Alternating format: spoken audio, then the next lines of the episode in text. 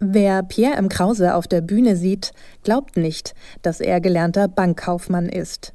Bekannt wurde der schlagfertige Badener als Sidekick von Harald Schmidt. Seit 15 Jahren macht er seine eigene Late-Night-Show im Südwestrundfunk auf SWR 3.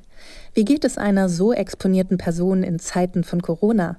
Darüber spricht Pierre ganz offen und gibt hilfreiche Tipps für alle. Das Coronavirus verändert zurzeit das Leben in unserem Land dramatisch. Avoid discretionary travel and avoid eating and drinking at bars, restaurants and public food courts. Wo immer möglich, bleiben Sie zu Hause.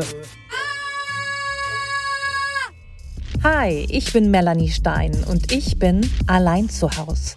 Damit mir und euch in Zeiten von Corona nicht die Decke auf den Kopf fällt, spreche ich mit spannenden Gästen. Gemeinsam suchen wir nach der Chance in der Krise. Hi Pierre! Hallo Melanie! Wie groß sind denn deine Klopapiervorräte? Ähm, ich bin so froh, äh, dass ich vor mehreren Wochen, ich mache, ich, ich bin ein schlechter Einkäufer. Ich gehe immer zum Supermarkt um die Ecke, kaufe frische Lebensmittel und davon ernähre ich mich. Ich habe wenig Vorräte. Mhm. Ähm, aber ich kaufe immer einmal im, im Drogeriemarkt meines Vertrauens ein und da kaufe ich dann immer so viel, dass ich da nur einmal im Monat oder so hin muss. Und das habe ich schon, ich glaube, im Januar getan. Ach, du hast und schon ich habe noch eine gehamstert. Packung. Ich habe nicht gehamstert, sondern ich habe einfach sozusagen, dann, ja, weil, ja. weil das, ich, ich kaufe nie mit dem Auto ein und da gehe ich dann, fahre ich dann mit dem Auto hin und sonst muss ich das immer durch die Straßen tragen und dann sehen die Leute, was, der Krause kackt, das kann nicht sein. äh, und das möchte ich natürlich nicht. Ich möchte davon, dass die Leute davon ausgehen, dass ich das nicht tue. Äh, und deswegen habe ich, ich habe eine komplette Packung und äh, teile mir auch gerade in so kleinen Schnipsel jetzt mein Klopapier ein. okay. Ich hatte tatsächlich heute zum ersten Mal die Situation, dass ich im äh, Klopapier kaufen wollte und keins da war. Ähm, ja. Und jetzt muss ich das wahrscheinlich morgen früh nochmal hingehen. Ne? Ist ja nicht so, dass man das jetzt vom Nachbarn äh, leihen muss oder erfragen muss, sondern eigentlich, eigentlich gibt es genug für alle. Das Schlimme ist ja, ähm, also das grundsätzlich, es gibt genug für alle. Das ja. ist ja das Bizarre an der Situation. Ähm, und das Schlimme ist, sobald es jetzt in dem Laden, in dem ich übrigens zurzeit auch weder Pasta, außer die glutenfreie, das ist das Lustige, die glutenfreie ist da, aber die normale Pasta, selbst die Vollkornpasta ist nicht mehr kaufbar in meinem Stammsupermarkt und auch das Klopapier und die Küchenrollen sind nicht mehr kaufbar. Und das Verrückte ist, wenn da jetzt eine Packung ist, werde ich sie kaufen. Mhm. Ne, das ist, ich würde nie auf die Idee kommen, ich weiß, ich habe noch fünf Rollen zu Hause, aber wenn ich jetzt eine Packung sehe, werde ich natürlich sofort sagen, die kaufe ich, weil wer weiß, wann es wieder was gibt. Und äh, also, dass wir so schon denken, das ist irre. Ja, ja, so war das damals in der DDR. Ja, ja, ist so. Vielleicht kriegen wir bald Päckchen geschickt. Von wem aber? Ja, das ist das Schlimme, ne? Das ist die ganze Welt. Ja, obwohl alle horten ja und hamstern irgendwas anderes. Die Holländer eher Cannabis, ne? Also jede Nation hat ja so seine eigenen, ich weiß nicht, warum es in Deutschland ausgerechnet Klopapier ist. Ich finde, das macht uns auch nicht besonders sympathisch. Also noch Nein. unsympathischer sind natürlich in der Außenwirkung die Amerikaner, die jetzt tatsächlich so viele Waffen kaufen wie nie zuvor, also tatsächlich Waffen hamstern. Ja. Äh, sehr sympathisch finde ich wirklich die Holländer, die sagen, äh, wenn die Welt schon untergeht, dann will ich die Apokalypse wenigstens lachend mit Fressflash äh, verbringen. Und am Ende ist einem die Krise dann auch egal, wenn man bekifft ist. Das finde ich total sympathisch. Und die Franzosen kaufen Wein. Äh, das gefällt mir auch sehr gut. Das entspricht auch eher meinem, meiner Einstellung. Weil wenn die Titanic untergeht, wenn das Schiff untergeht, dann gehe ich doch als erstes an die Bar, hol mir dann den teuersten Whisky, den es gibt und trinke den genüsslich, anstatt panisch rumzurennen und zu überlegen, äh, wann gehe ich denn das nächste Mal wieder koten. Ähm, da sehen wir irgendwie nicht so cool aus, finde ich. Okay, das heißt aber, du bist jetzt nicht der Typ, der irgendwas vielleicht heimlich doch gehamstert hat, sondern du gehst halt eher so täglich in den Supermarkt und kaufst dir dann das, was du brauchst. Täglich, ja, also ich kaufe, ähm, so, ich habe so, ich habe zum Beispiel nie äh, Tiefkühlpizza, weil ich auch ein sehr kleines äh, Tiefkühlfach habe. Ähm, äh, und äh, ich habe immer so einen gewissen Nudelvorrat, weil ich einfach sehr gerne Pasta esse. Äh, aber der, den gehe ich jetzt auch schon an, weil ich noch keine neue kaufen konnte. Und es gibt äh, eine gewisse Kekssorte, die, die es so selten in meinem Supermarkt gibt, dass wenn sie es gibt, dann kaufe ich sie. Die geht mir jetzt auch alle und das ist das erste Mal, wo ich so langsam in Panik gerate. Oh. Okay, aber wir wollen jetzt, obwohl wir können, können wir Werbung machen? Ich glaube, es ist egal. Wir sind auf jeden Fall nicht im öffentlich-rechtlichen. Es sind die äh, Alnatura äh, Butterkeks mit Schokolade. Okay. Die sind also sehr lecker. Wenn ihr Pierre eine, äh, eine Freude machen wollt, schickt ihm diese Kekse. Ja, bitte, aber nicht zartbitter, sondern die ganz ungesunde, fettige Zuckerschokolade. Okay. Du bist in Baden-Baden, ne? Jetzt gerade? Nein, nein, ich bin in Karlsruhe. In Karlsruhe. Ich, äh, hab, äh, ich produziere nur in Baden-Baden. Ich habe da auch mal gelebt, aber das ist als ähm, Lebensmodell äh, nicht so für mich entsprechend gewesen. Jetzt bin ich in Karlsruhe, der nächstgelegenen Gro Großstadt, Ja. äh, um wenigstens das urbane Feeling zu haben. Wo bist du denn eigentlich gerade? Ich bin in Hamburg. Da die beste Stadt Deutschlands. Ich beneide dich sehr. Oh, darf man das sagen? Ist so. Wenn man, du kommst ja auch direkt Ja. aus Karlsruhe, ne? Äh, Das ist tatsächlich ein Zufall. Ich hätte das nicht gedacht. Ich habe zwischendurch auch in Köln äh, gewohnt. Ähm, dass ich jetzt wieder hier bin, ist ein reiner Zufall, weil es halt wirklich die nächstgelegene Stadt ist, so dass ich da in dieses Büro in Baden-Baden fahren kann. Aber wer weiß, wie sich das entwickelt. Vielleicht ist es bald egal, in welcher Stadt ich wohne, weil ich da nicht mehr so oft hinfahre oder gar nicht mehr.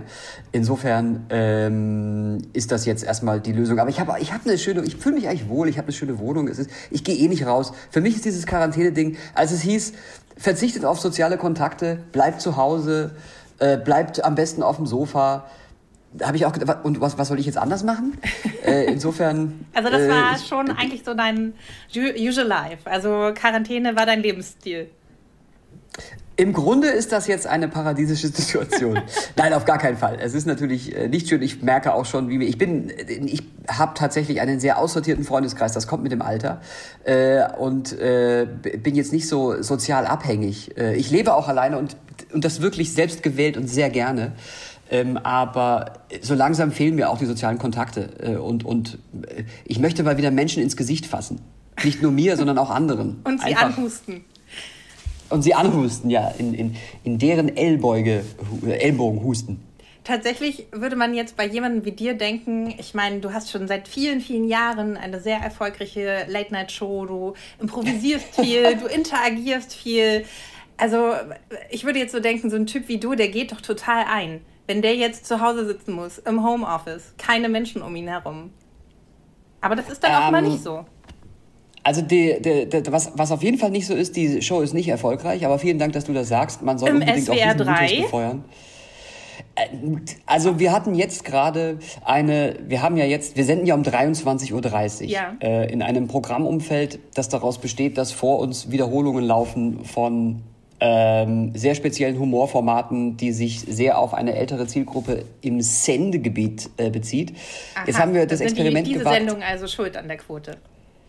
Äh, das will ich so nicht sagen. Nein, nein, nein. äh, äh, aber man könnte vielleicht überlegen, dass Dienstag 23.30 Uhr nicht der Sendeplatz ist, der jetzt erfolgsversprechend ist.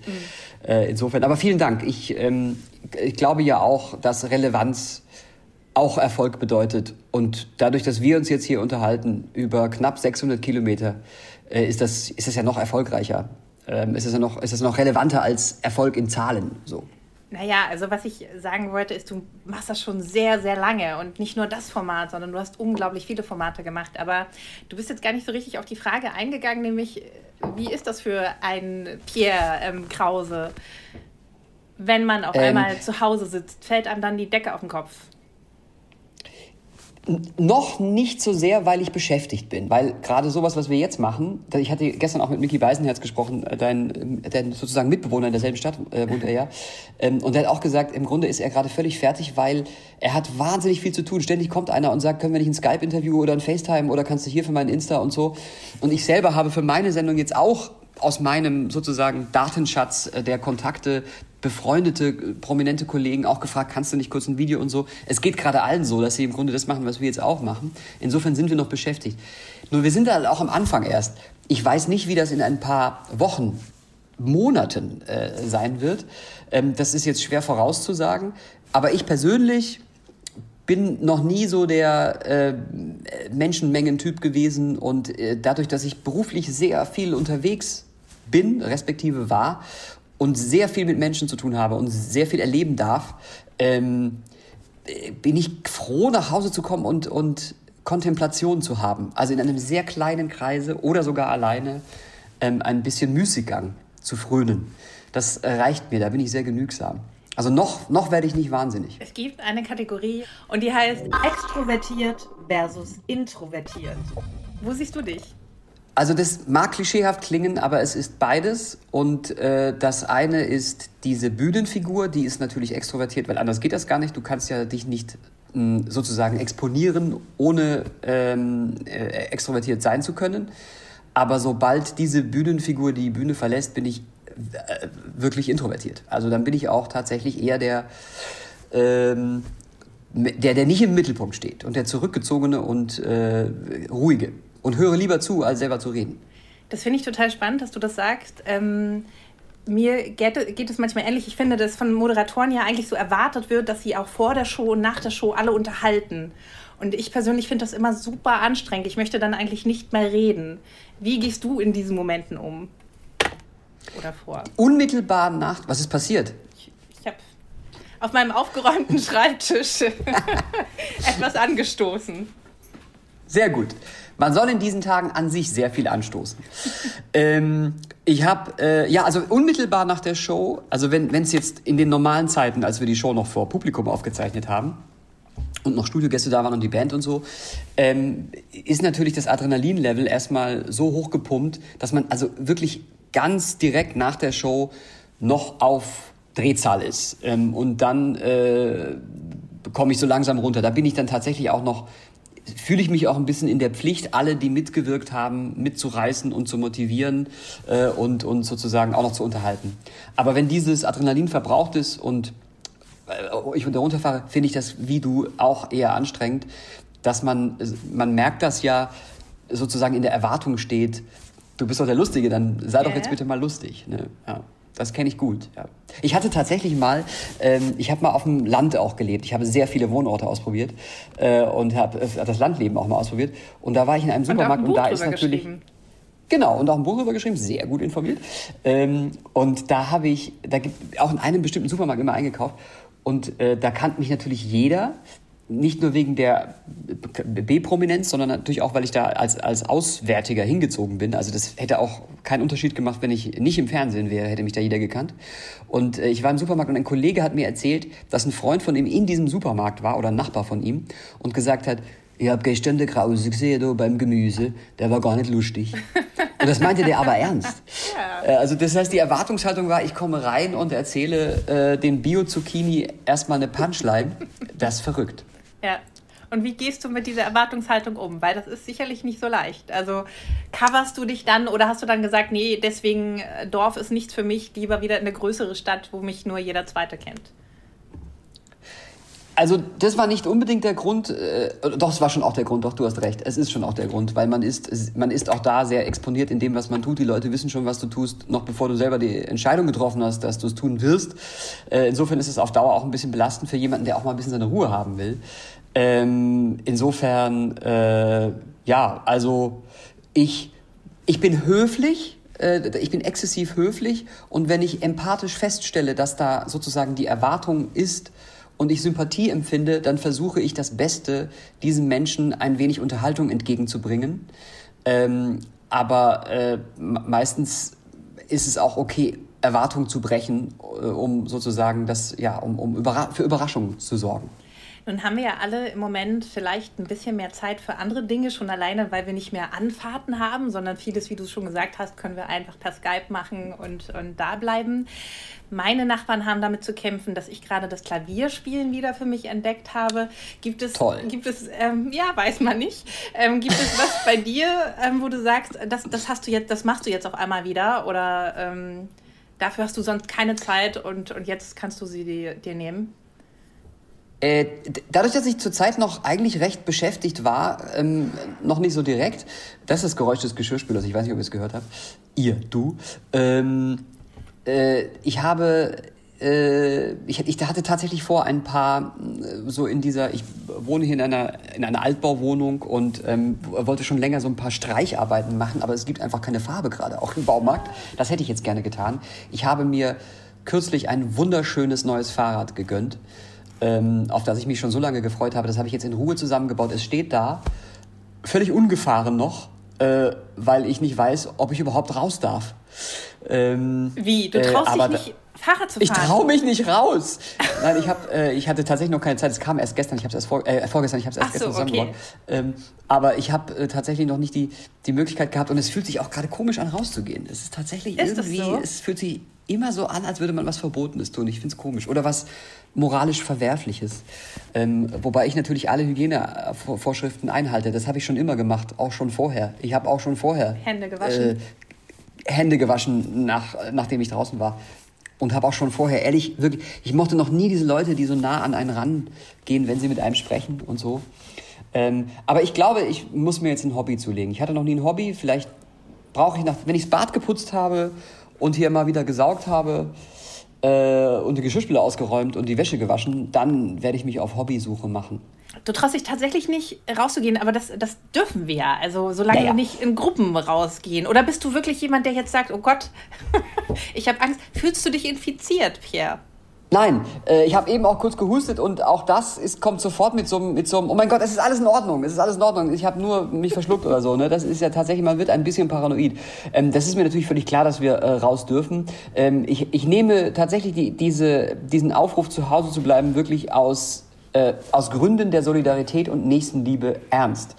Ähm, ich mache mir auch weniger Sorgen um meine Gesundheit, weil ich glaube, dass ich gesund genug bin, das zu verkraften. Vielleicht hatte ich es ja auch schon, äh, war vor zwei, zwei Monaten krank. Ähm, darüber mache ich mir am wenigsten Sorgen, sondern ich mache mir Sorgen um, um, mich, um meine Eltern. Äh, um, um, um, ich, ich, kenne, ich kenne jemanden, der hat eine Spenderlunge. Ähm, so, das sind die Leute, für die ich gerade zu Hause bleibe. Ähm, Genau, und ich weiß natürlich auch nicht, trage ich dieses Ding in mir, so wie, wie das allen geht. Äh, nee, aber es entwickelt sich tatsächlich so eine, so eine leichte, so eine leichte Paranoia, dass ich tatsächlich mir schon überlege, wenn mich einer fragt, was machst du eigentlich gerade auf der Straße, dass ich dann sofort sage, ich, äh, ich gehe nur einkaufen oder ich bin, ich bin systemrelevant, weil ich fürs Öffentlich-Rechtliche jetzt äh, was aufzeichnen werde oder so. Ähm, das ist natürlich jetzt noch überspitzt, aber so, so ganz klein im, im Hinterkopf äh, sitzt, sitzt das schon, ja. Hast du auch diese Momente im Supermarkt? Ich habe das manchmal, wenn ich so reingehe, dass man sich so ein bisschen fühlt wie so in so einem Actionfilm, wenn von links und ja. von rechts jemand auf dich zukommt und du irgendwie versuchst, die zwei Meter Abstand so zu halten. Es ist tatsächlich auch gerade in städtischen Supermärkten, die etwas enger gebaut sind, ist es so ein bisschen wie so ein 8-Bit-Game, äh, wo man immer so rechtzeitig ausweichen muss. Äh, so, so wie ähm, äh, Tron auch ein bisschen. Ne? Man muss immer aufpassen, dass man den anderen nicht trifft und so. Äh, das geht mir auch so, ja, tatsächlich. Und das ist aber schrecklich. Also ich habe ich hab am Sonntag einen Spaziergang gemacht äh, in einem abgelegenen äh, halb Industriegebiet, halb Waldstück, wo ich wusste, da ist niemand. Und ähm, da war eine Familie auf dem Boden gesessen, die, da sitzt sonst nie eine Familie auf dem Boden, die haben sich wahrscheinlich auch gedacht, wir gehen irgendwo hin, wo keine Menschen sind und die haben so Kreide gemalt und so. Und dann bin ich vorbeigelaufen und die, äh, der Mann bat mich, ein Foto von ihnen zu machen. Und da, mein erster Gedanke war auch so, oh mein Gott, äh, wir sind viel zu nah und dann muss ich das Handy anfassen und so weiter. Und mhm. natürlich habe ich das Foto gemacht, aber für so, eine, für so einen Bruchteil einer Sekunde war wirklich so ein paranoischer irrsinniger Gedanke von, das dürfen wir nicht machen, weil dann kommen wir uns zu nah und wir fassen uns ja quasi an. Und das ist verrückt. Also wir, wir, wir müssen, glaube ich, schon wirklich aufpassen, nicht zu sozialen Krüppeln zu werden ähm, und, und immer noch Nächstenliebe zu empfinden, auch wenn wir uns gerade äh, nicht äh, physisch begegnen sollten. Das, ähm, das darf nicht passieren, ne? dass, wir, dass wir verkrüppeln.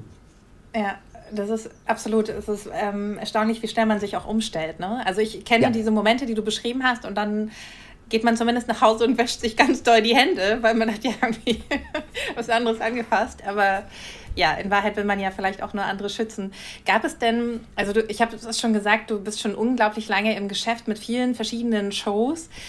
Gab es denn gerade weil wir jetzt auch in Zeiten von Corona erleben, okay, was sind so die systemrelevanten Berufe? Wer hält gerade das System? Gab es bei dir auch mal diesen Tobi Schlegel-Moment, dass du gedacht hast, ich hänge das alles an den Nagel und werde jetzt Notfallsanitäter oder mache was komplett anderes? Die Frage müsste eher sein, an welchem der vergangenen Tage gab es diesen Moment nicht? Äh, den Moment gibt es bei mir jeden Tag äh, und er wird immer greifbarer. Wenn ich die Idee hätte, äh, hätte ich sie wahrscheinlich auch schon konkret verfolgt. Ich mache das, was ich mache, um das nicht falsch zu verstehen, sehr, sehr gerne. Ich, ich liebe meinen Beruf ähm, und ich bezeichne es auch als Beruf, ähm, stelle aber schon fest, dass es ähm, schwierig ist und dass es auch in, unter den Umständen, in, unter denen ich produziere und mit der nicht immer besonders großen Wertschätzung, die mir entgegengebracht wird, das ist nicht einfach. Und es ist ja auch nicht von Erfolg gekrönt und es ist dann auch nicht immer sinnstiftend. Jetzt zu der Zeit finde ich es sehr sinnstiftend, weil ich ein wahnsinnig tolles Feedback von Zuschauern bekomme, die sagen, mein Gott, wir sind froh, dass, dass, dass wir im Fernsehen noch was sehen, was nicht nur äh, sozusagen die nahende Apokalypse beschreibt, sondern auch noch ein bisschen ähm, Unterhaltung generiert. Ähm, da erlebe ich und erfahre ich gerade mal sowas wie, äh, wie Sinnstiftung in diesem Beruf. Aber ansonsten zweifle ich an allem. Das heißt schließlich cogito dubito ergo sum und denke jeden Tag, was ist denn dein, dein Notfallsanitäter? Ich habe es nur noch nicht gefunden. Ich kann ja auch nicht so viel. Oh, ich glaube, du kannst wahnsinnig viel. Du machst ja auch wahnsinnig viel. Ähm, aber was meinst du denn mit der, mit der mangelnden Wertschätzung? Also ich habe das auch in ein, zwei Interviews gelesen. Was, was meinst du damit? Naja, ich mache ja schon ganz schön lange jetzt eine Sendung, äh, die ja. äh, von der Öffentlichkeit ausgeschlossen äh, ist. Äh, die, äh, naja, sie wird ausgestrahlt. Sie wird immer noch ausgestrahlt. Ich will auch gar kein Senderbashing oder so begehen. Das ist ja. ähm, überhaupt nicht die, die Intention hier. Aber ähm, man sieht natürlich schon, wo geht das Geld hin und wo nicht. Und letzteres äh, trifft auch meine Situation zu. Und äh, ähm, am Ende ist das auch, man möchte auch ein bisschen Liebe. Das ist wie, ne, als Kind möchte man auch von seinen Eltern ab und zu ja. mal gelobt werden. Das findet nicht statt. Und das ist auf Dauer, äh, es, ist, es fühlt sich eher an wie eine Duldung. Äh, also das, Liebe das in Form von Geld. Auch Zuspruch würde helfen. Oder äh, Motivation im Sinne von, wir glauben an das, was du machst oder so. Im, Im Grunde ist alles gut. Es ist ja auch meine Entscheidung. Ich könnte ja morgen sagen, ich höre auf. Aber das sehe ich jetzt gar nicht ein.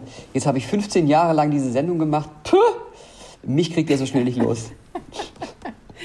okay, beziehungsweise bis du nicht deine Notfallsanitäter-Variante gefunden hast.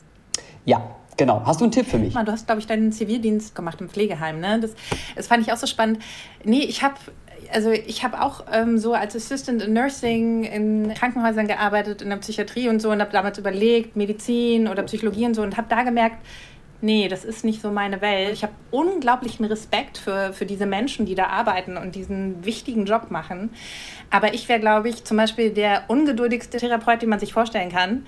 Und habe dann versucht, andere Wege zu gehen. Und glaube ehrlicherweise auch, dass es Menschen wie dich gerade, dass die so unfassbar wichtig sind, weil das, was du gesagt hast, ist es gerade in Krisenzeiten wichtig zu lachen und unterhalten zu werden. Und das ist auch total wertvoll. Ähm, aber wie Danke, war denn deine Pflege, Pflegeheimzeit? Äh, ich war ja sehr jung. Ähm, ich bin ja noch, äh, ich bin ja so alt, dass ich äh, noch 13 Monate Zivildienst machen musste.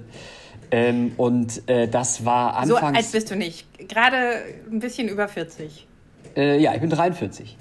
Ähm, ich, ich fühle mich auch nicht besonders alt, aber wenn ich dann so mir fällt es immer dann auf, wenn ich was kaufe und das mit dem Smartphone mache äh, und, und meine, hm, mein Geburtsdatum per Scrollen angeben muss. Kennst du das?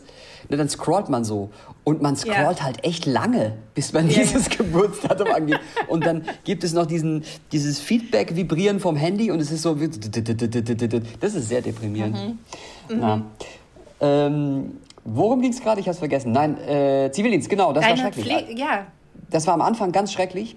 Äh, ich habe nie im Leben davor und danach so viel gekifft und getrunken in dieser, wie in dieser Zeit, weil es mich psychisch absolut fertig gemacht hat.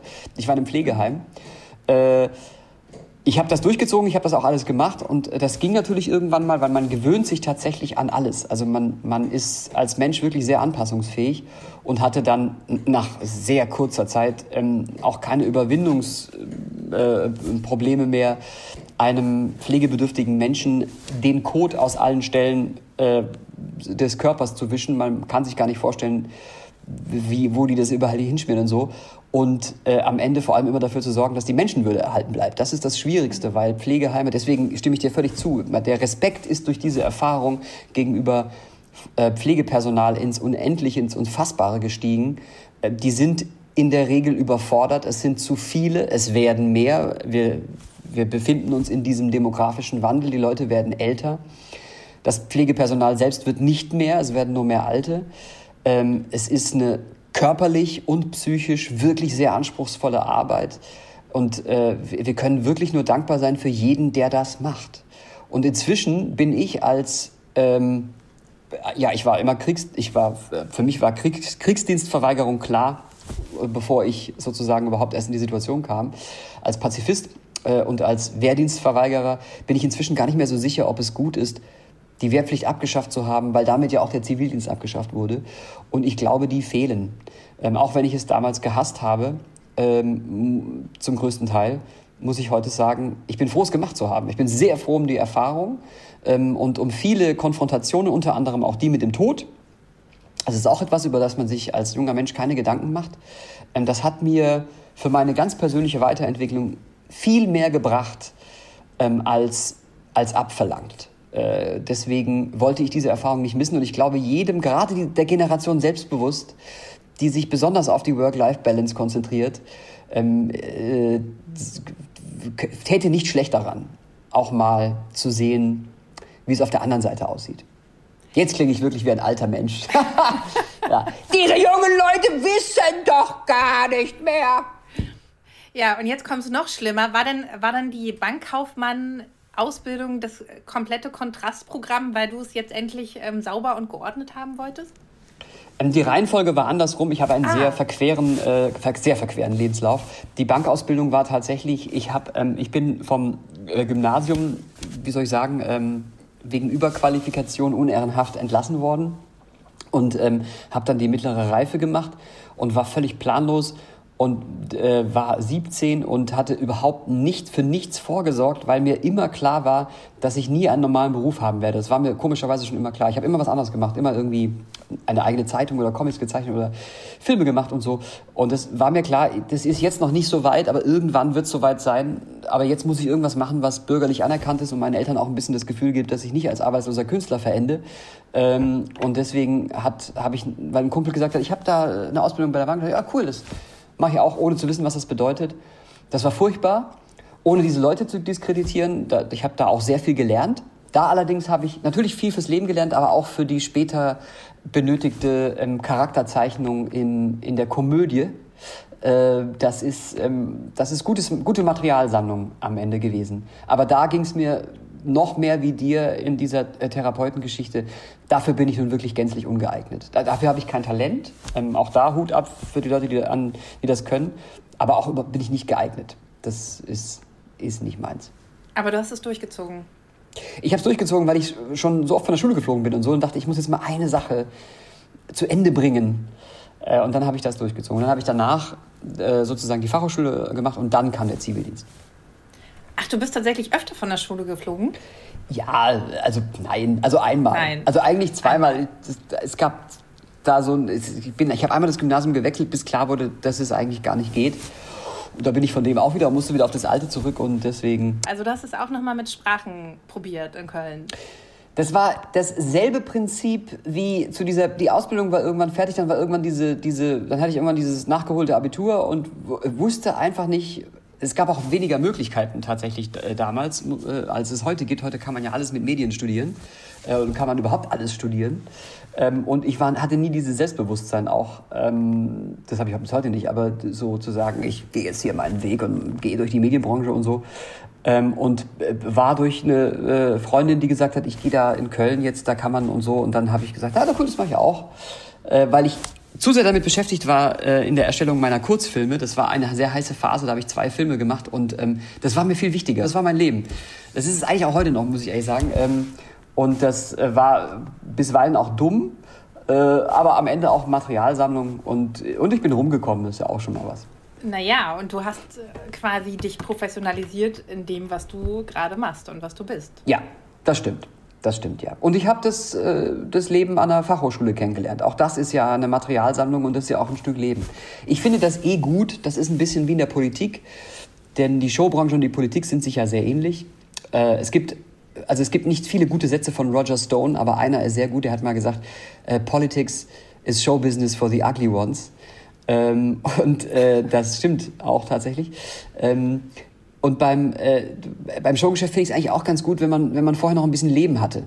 Also wenn man noch was anderes gemacht hat und wenn man eigentlich weiß, wenn man vom Leben spricht, was damit gemeint ist und man nicht angefangen hat, mit 20 gleich oder nach dem Abitur gleich das erste Praktikum in der Produktionsfirma und so und alles so professionalisiert auf das Medienthema zu fokussieren, äh, ich glaube, im, also in, diesem künstlerischeren Bereich ist es ganz gut, ein bisschen gelebt zu haben. Weißt du, wie ich meine? Klingt das jetzt? Ich weiß, ja. ich, ich weiß total, was du meinst. Ich frage mich, ob das heute tatsächlich noch dieser Weg ist, weil du so sagst, dieser professionalisierte Weg. Heute ist es ja eher so, du fängst irgendwie im Kinderzimmer schon an, Videos zu machen. Ja. Also du brauchst gar nicht diese Schiene mit den Praktika und so. Ich weiß noch, wie schwer das damals war, beim, beim NDR zu volontieren, also dann Volontariat zu bekommen, wie stolz ich damals war, das bekommen zu haben. Heute suchen die händeringend nach Leuten. Und du hast ja auch deine eigene Show, wo du halt auch Hausbesuche machst sozusagen. Du, du, besuchst prominente Leute und dort gibst du auch mehr über dich preis, als du das vielleicht sonst machen würdest. Ist es dann auch so ein bisschen, steht man da so ein bisschen im Zugzwang zu, ähm, weil, man, weil die ganze Entwicklung dahin ja geht? Ne? Ich zeige mein, mein ähm, Kinderzimmer, ich zeige auf Instagram, wenn ich ins Bett gehe und wenn ich aufwache und wie ich mir die Zähne putze. Also muss man da mitziehen und mehr von sich selbst zeigen? Nein, äh, finde ich nicht. Ähm, also man muss erstmal gar nichts. Das, das ist, glaube ich, ein, ein, eine, eine Grundregel, die für alles gilt. Äh, man, muss auch nicht einen Pulli tragen, der einem eigentlich gar nicht gefällt, nur weil es alle anderen tun. Ähm, das tun natürlich sehr, sehr viele Menschen, aber äh, das ist halt diese berühmte Schafherde, die Albert Einstein mal in einem schönen Zitat genannt hat. Ähm, man muss gar nichts. Und ein bisschen Individualität darf man sich auch noch bewahren. Ich persönlich finde, interessanter ist das, was man nicht sieht. Äh, ähm, äh, der, der, Mythos ist interessanter, als alles dargeboten zu bekommen. Es muss auch noch ein paar Geheimnisse geben. Das ist das, was am Ende, also ich, ich würde mich nie so bezeichnen, aber was am Ende Stars auch ausgemacht hat. Wir werden wohl solche großen Stars nie wieder haben, weil keiner mehr ein Geheimnis ausstrahlt. Ne? Also ich will einfach nicht sehen, wie Madonna sich morgens die Zähne putzt oder rausnimmt, je nachdem. Das, das will man nicht sehen. So, ich will, dass die auf diesem Sockel weiterhin auf dieser Wolke ist und so. Und, und ähm, diesen, diesen Mythos zu befeuern, kann ich eigentlich nur empfehlen. Also ich glaube auch, dass sich rar machen eine viel höhere Qualität ist, als omnipräsent zu sein. Äh, das äh, sagt sich natürlich aus meiner kleinen Nischenposition einfacher, aber ähm, ich mache tatsächlich viele Dinge auch nicht ganz bewusst. Also ich bin auch in vielen Dingen nicht präsent, ganz bewusst. Ich bekomme sehr, sehr viele Anfragen, ähm, die ich ablehne, weil ich denke, ich muss nicht alles machen. Also ich will, ich will auch nicht dass die Leute mich satt haben. Das ist doch, das kann doch nicht das Ziel sein. Also grundsätzlich, das kann ich jedem empfehlen, insbesondere jungen Menschen, man muss eben nicht alles machen, nur weil es alle machen. Das heißt nämlich noch nicht, dass es dann auch gut ist. Es bringt aber offenbar viele Follower.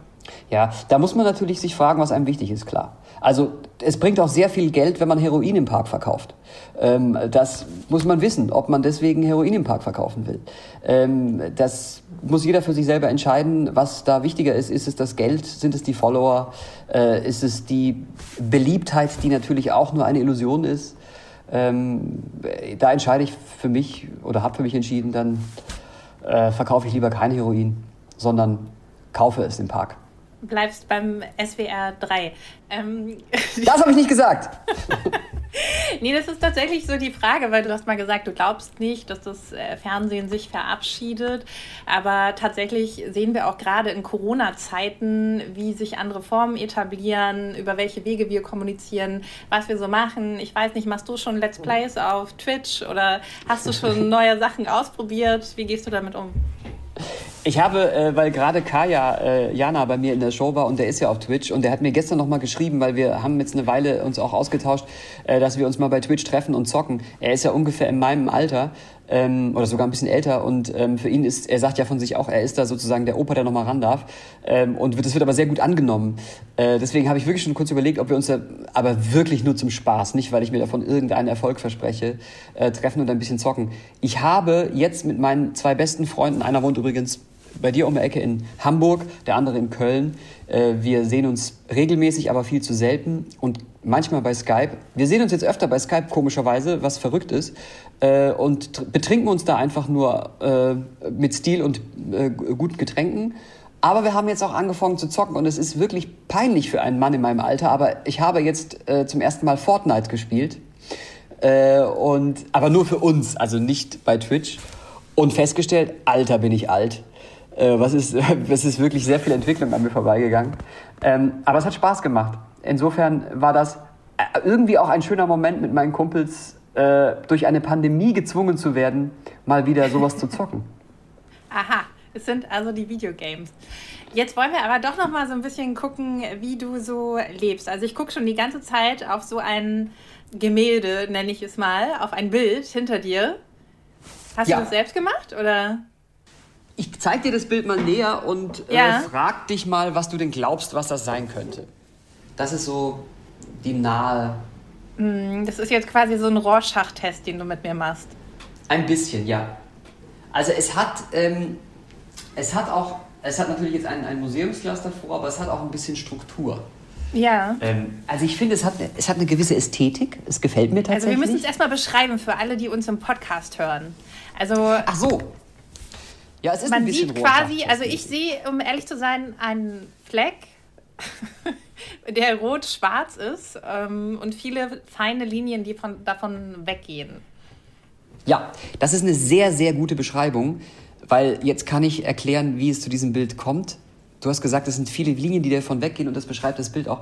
Das Bild ist tatsächlich ein, ein Bild, das mir, ähm, das in einer meiner Sendungen entstanden ist. Normalerweise habe ich eigentlich in meiner Wohnung nichts, was mit meinem Job zu tun hat. Ähm, das, ich finde das auch komisch.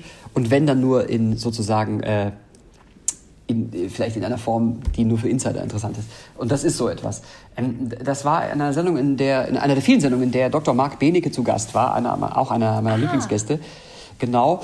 Und das ist ein Bild, das Maden gemalt haben.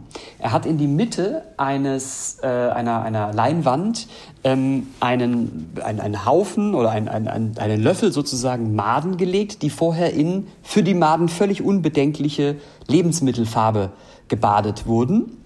Und diese Maden laufen dann natürlich von dem Mittelpunkt weg. Und das sind diese Aha, feinen Linien. Madenkunst.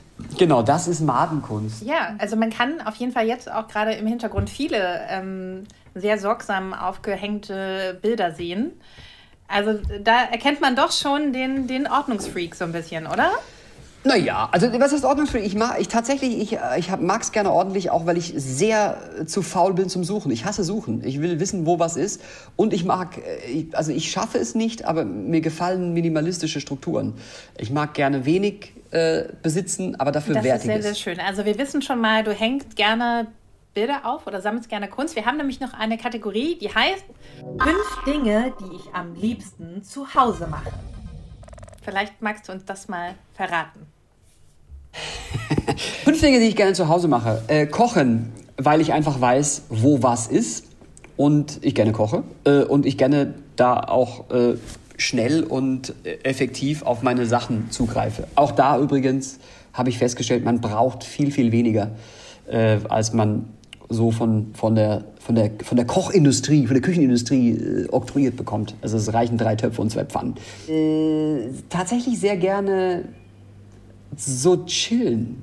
Also lesen, äh, sitzen und nachdenken, äh, Kontemplation bewusst ausüben und aber auch Fernsehen, respektive äh, streamen.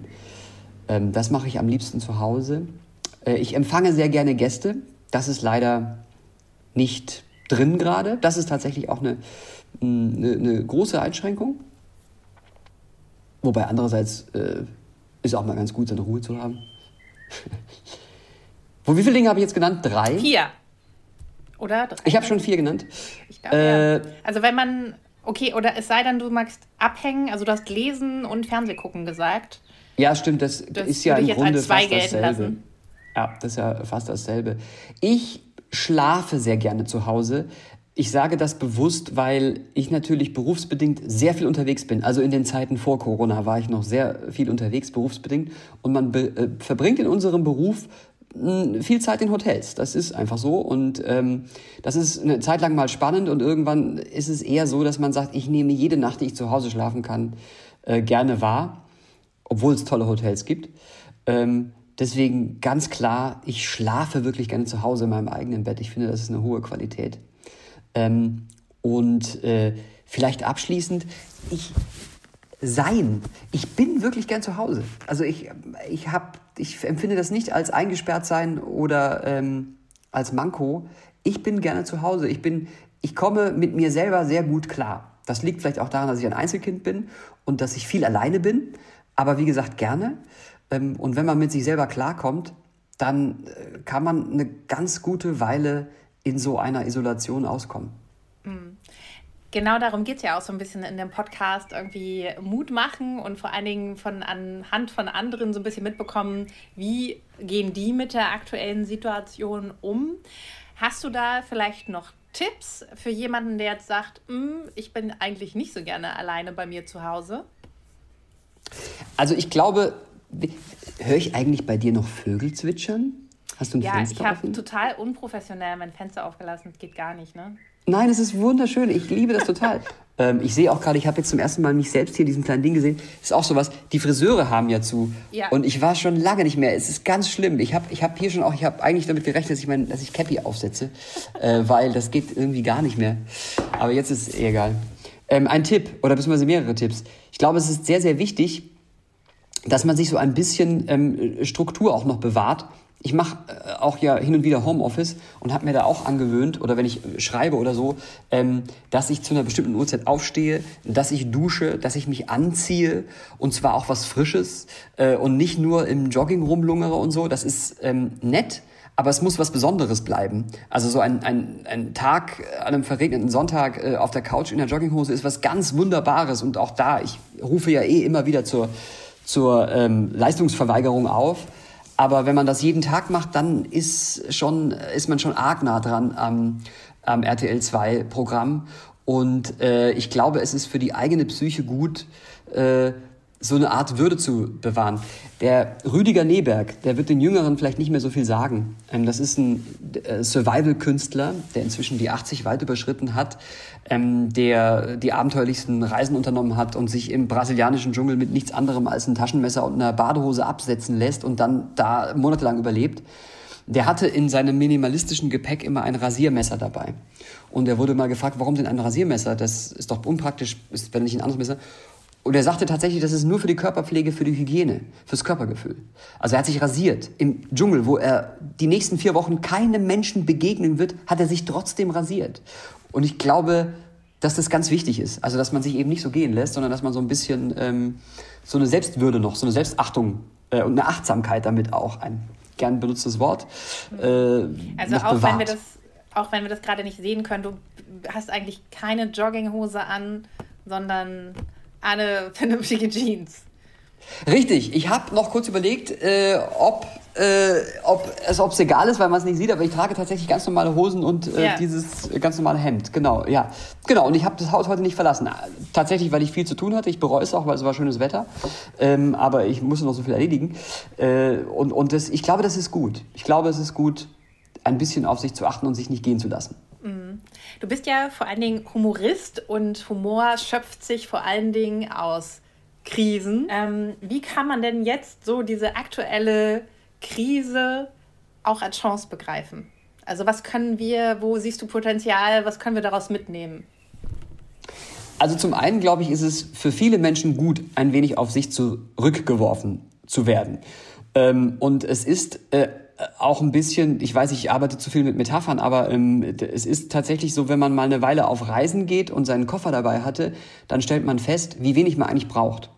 Ähm, ne? Und dann kommt man nach Hause und sieht seinen völlig überdosierten äh, äh, Kleiderschrank und fragt sich, wann trage ich eigentlich diese ganzen Sachen und so? Was mache ich eigentlich mit all den Sachen, die ich besitze? Wann benutze ich die denn alle? Ähm, und jetzt mal so ein bisschen reduziert zu sein und mal eben weniger konsumieren zu können, ist, glaube ich, nicht das Schlechteste.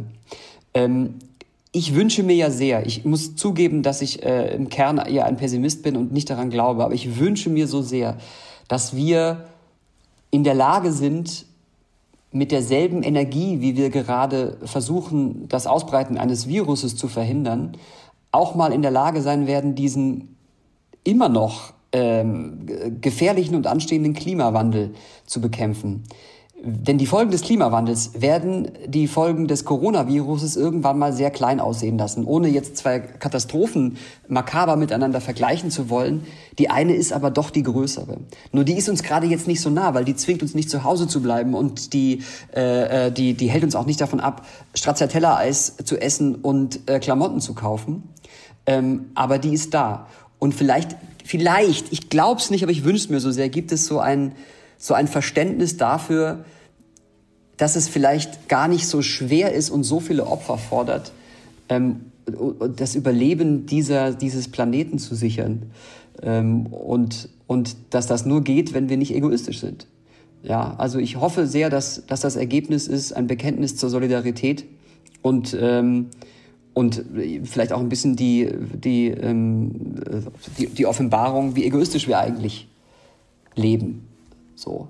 Aber das ist wahrscheinlich sehr, äh, das ist wahrscheinlich Wunschdenken. Ich glaube, wenn es irgendwann vorbei ist, wird Zalando so viele Pakete verschicken wie nie zuvor und, äh, und in die, die, die Primarks werden explodieren. Das, ähm, ja, das bleibt abzuwarten. Vielleicht hast du da auch gerade deinen Notfallsanitäter gefunden. Ich weiß es nicht. Ähm, auf jeden Fall waren das äh, sehr, sehr schöne abschließende Worte. Hat mir sehr viel Spaß gemacht. Vielen, vielen Dank, Pia, für das Gespräch. Vielen, bleib vielen gesund. Dank, Melanie. Dankeschön. Bleib du auch gesund und bleib vor allem drinnen. du auch. Danke. Ciao. Vielen Dank auch an euch fürs Zuhören.